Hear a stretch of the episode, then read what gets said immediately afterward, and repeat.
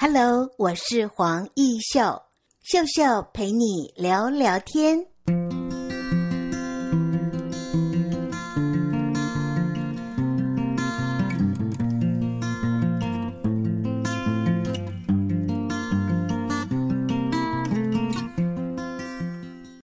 Hello，各位听众朋友，你好，我是黄义秀。在今天的节目单元里，我们很高兴为听众朋友邀请到了生活物件的陈小佳。小佳你好，你好，是有看到一个标题叫做“手作天性在黑手与厨师的陪伴中养成”。对，就是我的背景是家里爸爸是做，以前是做黑手，然后。后来因为接家业，所以去开始卖面，当做小吃这样子。但是呢，生活物件做什么？做精工哎，这是一个机械跟双手的结合。我们要介绍的就是陈小佳，你的品牌叫做 J I A J，对不对？对，这是家贼。有一点冲突哈，一个是时尚的精工，家贼。台语嘛，哈，欢迎，这是台南人接待客人的招呼用语。你本身就是来自台南的孩子，哈。对，嗯，所以呢，因为有这样的音乐，让你把你的陈小佳的家家贼注入在你的品牌故事里头。对，因为我想要透过这样子，呃，就是跟像台南人很热情的打招呼的方式，然后。跟我的品牌做一个比较呃像家一样有温暖的连接，这样子。哇，那么今天你来到了教育电台，我马爱公家贼，家贼，好，这样子呢，我就觉得呃分外的觉得轻松起来了哦。金工我也认识到很多的金工大师，呃，他们可能进驻在台中文创园区一九一六文创工坊。那么我们的陈小佳，你是进驻在光复新村。对，就是在雾峰的光复新村、嗯、一个新创园区，这样。在七年级生做精工，但是精工在台湾的这样的工艺里很多大师哦。你可不可以先告诉听众朋友，怎么会选择这样的一条路来做创业呢？呃，做选精工是因为大学的时候，因为要做毕业制作，那毕业制作我是念产品设计，那大部分同学都是。做出模型，那可能会跟厂商合作，然后一起制作。那做出来模型可能之后就不太能用了。嗯，但我其实一直希望我做出来的东西未来还是可以使用的。嗯，那意思就是说我选择了精工这个技法去完成我的作品的创作。看到你的名片，我也觉得好漂亮哦。这是你自己设计的哈？对，从品牌定位到。就是摄影那些都是我自己一个人做的。当时接触这个计划的时候，其实它有三个地方：第一个是审计新村，再是光复新村，再是上摘星山庄。那摘星山庄它不能用火，所以我们就不考虑。那呃，审计新村，呃，我们有去看过现场，那觉得它的商业条件非常的好，但是空间还有因为太商业了。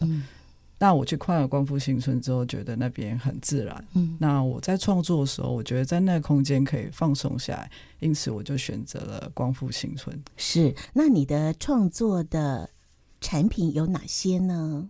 我看到名片上面大概都是很精致的，这叫做茶壶吧？吼，对，茶道具，嗯，茶道具。那么你的产品有哪些可以跟听众朋友做分享吗？呃，我的产品嘛，呃，一开始我们在光复新村就是对外宣传的话，主要一开始是做小产品视频，因为让人家可以很简单的体验嘛。嗯、对。那同时介绍这个美材。嗯、那其实我开始做生活家饰，是因为我想要做自己想要用的东西，嗯、想要跟我一起生活的物件，所以我才会开始做一些我自己用的东西，然后朋友看到喜欢。然后才开始做这些生活的道具。那生活道具，例如说像茶壶啦、嗯、盘子啊、嗯、灯饰啊、嗯、等等之类的。我有从呃图片上面认识你，下次有机会应该应该到功夫新村去拜访你。这一张是你在工作时的照片哈，好专注哦。对，谢谢。就是职人的精神。但是一个女孩子哈，哇，你要做这些精工道具。有没有困难？呃，其实每一个行业都有困难的点，可是你你要在一 pebble，嗯，你要敲的时候，力道你要怎么样施力，嗯你才不会受伤，然后省力。对，它有一个技法。嗯，对，我觉得懂那些的话，应该就还好。我也看到你对锡这样的元素很敏感哈。对，席这个材料，我大概二零零几年的时候就接触了，嗯，那只是在二零一三年的时候呢，去跟了。入港的李汉清老师学习，嗯，那我发现这个材料其实它是非常适合，就是很有文化连接。例如说，在那庙宇里面，嗯，用的那些灯，就是烛台啊，嗯，旁边的灯啊，都是用席做的。是，这跟你成长背景有关系吗？台南有好多的庙宇。对，后来我自己在自省的时候，才发现说，哎，为什么我会喜欢这些东西？那后来才知道说啊，因为我小时候成长背景就是有这些东西的存在，嗯、只是我们一直都没有去发掘。对，所以你对锡特别着迷哦。锡，你说是所有金属当中特别有个性的材料。今天陈小佳坐在我面前，我也觉得你的外形还有你说话的方式也挺有自己的味道的。哦、谢谢。谢谢很多人好像是觉得你会有一点点腼腆，你自己觉得呢？对，我比较，因为长时间都是自己在工作室，那比较少跟人接触。可是创业、行销通路，那你怎么去运作你的产品行销部分？就是我应该有人格分裂症，因为因为小时候其实是在家里的面谈卖面，从幼稚园开始。那其实我可以很 easy 的面对大众，但是。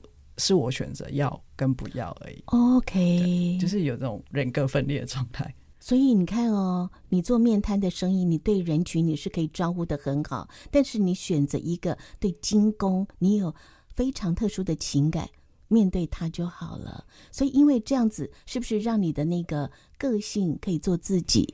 对，我觉得在做金工的时候，我觉得有点像在修行的概念，就是你你去感受那个金属的。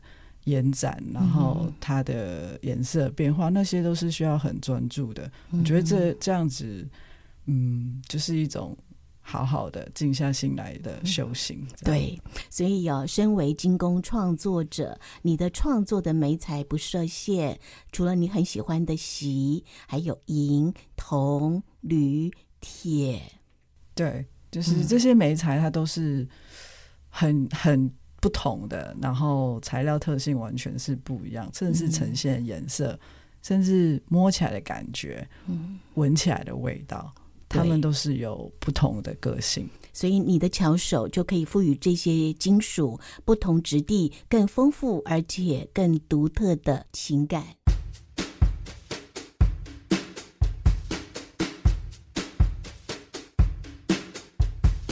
今天的单元当中，很高兴为听众朋友邀请到的是生活物件的创办人陈小佳。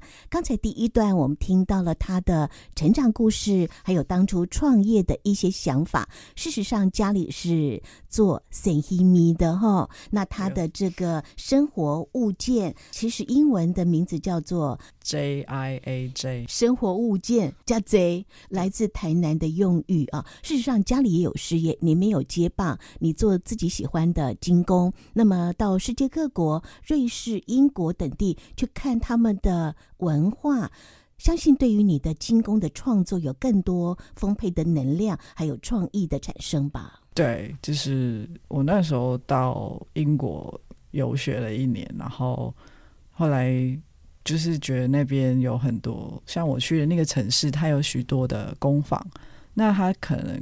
是每个工坊人数都不多，一两个人。那他们有做品牌，也有做自己的呃纯粹工作室这样。嗯、那比较有趣的是，他们其实会把整个城市当做是一个品牌，它会有一个艺术季，然后但是那艺术季的期间可能维持一个月，嗯、那他就会有 open studio，对，那你就可以去参访，那他们会有交流。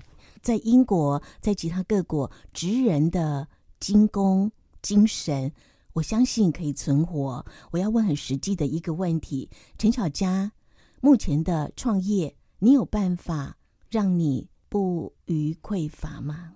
呃，没有，没有到匮乏，但是就是损益平衡，损益平衡这样子。嗯，对，对对。那这条坚持创作的路，求完美艺术的路，看到你的作品，我都觉得好细致哦。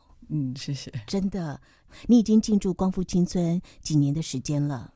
呃，目前为止是五年，很资深了。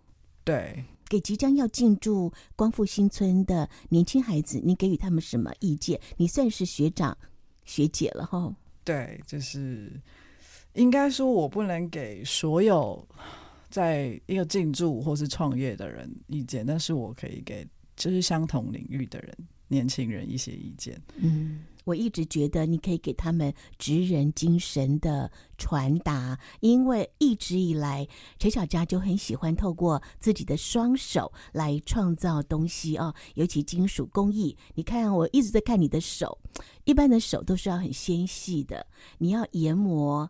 你要断敲，你要错修，这每一个作品，其实我觉得你要花很大的专注力跟耐心，才能够完成一件你所喜欢的作品。这是要赋予它非常多的创作的元素在里头。你刚才一直讲到修行，你也说你在做作品的时候，很像跟自己对话。对对对，就 是这句话我也很有共鸣哎，就是很像沉浸在自己的世界里面。然后你是会，你那个对话是要看内省的，而不是对外的。然后你的修行，我也要跟所有的朋友们分享哦。你说要走一段师徒的学习与历练，这是在做这趟金钩修行的时候，所以你的学习之路也有跟老师请教嘛？哦，对，我的学习之路也有跟老师请教。那可能在不同的。名称上不同，例如说，我大我研究所的时候是跟老师学习、教授学习。那我自己出来之后，可能去请教了传统的艺师。这是你一路走来哦，经营你的品牌生活物件，你所希望传达给年轻朋友，就是要走这样的一个呃精工之路。其实。要坚持，好，还有自己的想法，跟你未来要怎么去让更多的朋友加入这样的一个精工创作的行列。目前年轻人像跟你一样投入这个产业的多吗？呃，就目前来看，好像还蛮多的。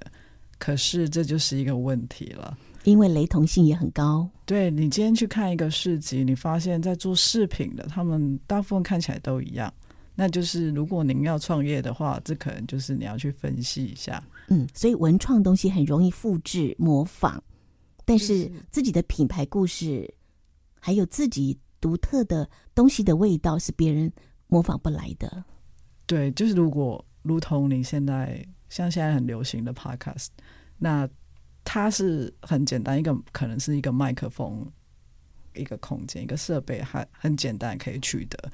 那可是你讲的内容深度，就是要看你个人的历练，这样。嗯，所以你也说，新一代的创作者，不管是 Podcast 呃，学习新的科技、数位科技，或者是媒材，还是要有自己的味道，不然跟别人做的节目又有什么不一样呢？对对，对，嗯，好，这想传达我们现在精工职人的一个新的价值哦。我也看到了你用窗花，这个也好漂亮哦。哦，谢谢。金工艺术产业这条路努力的年轻人，你给予他们什么样的意见呢？除了刚才说的，不要模仿，不要太多的复制。呃，我觉得在做创作上面，我觉得你应该是要保持你的初心，知道你最为为什么一开始想要做创作。嗯，我觉得保持这个下去，就可以走得很长了。对。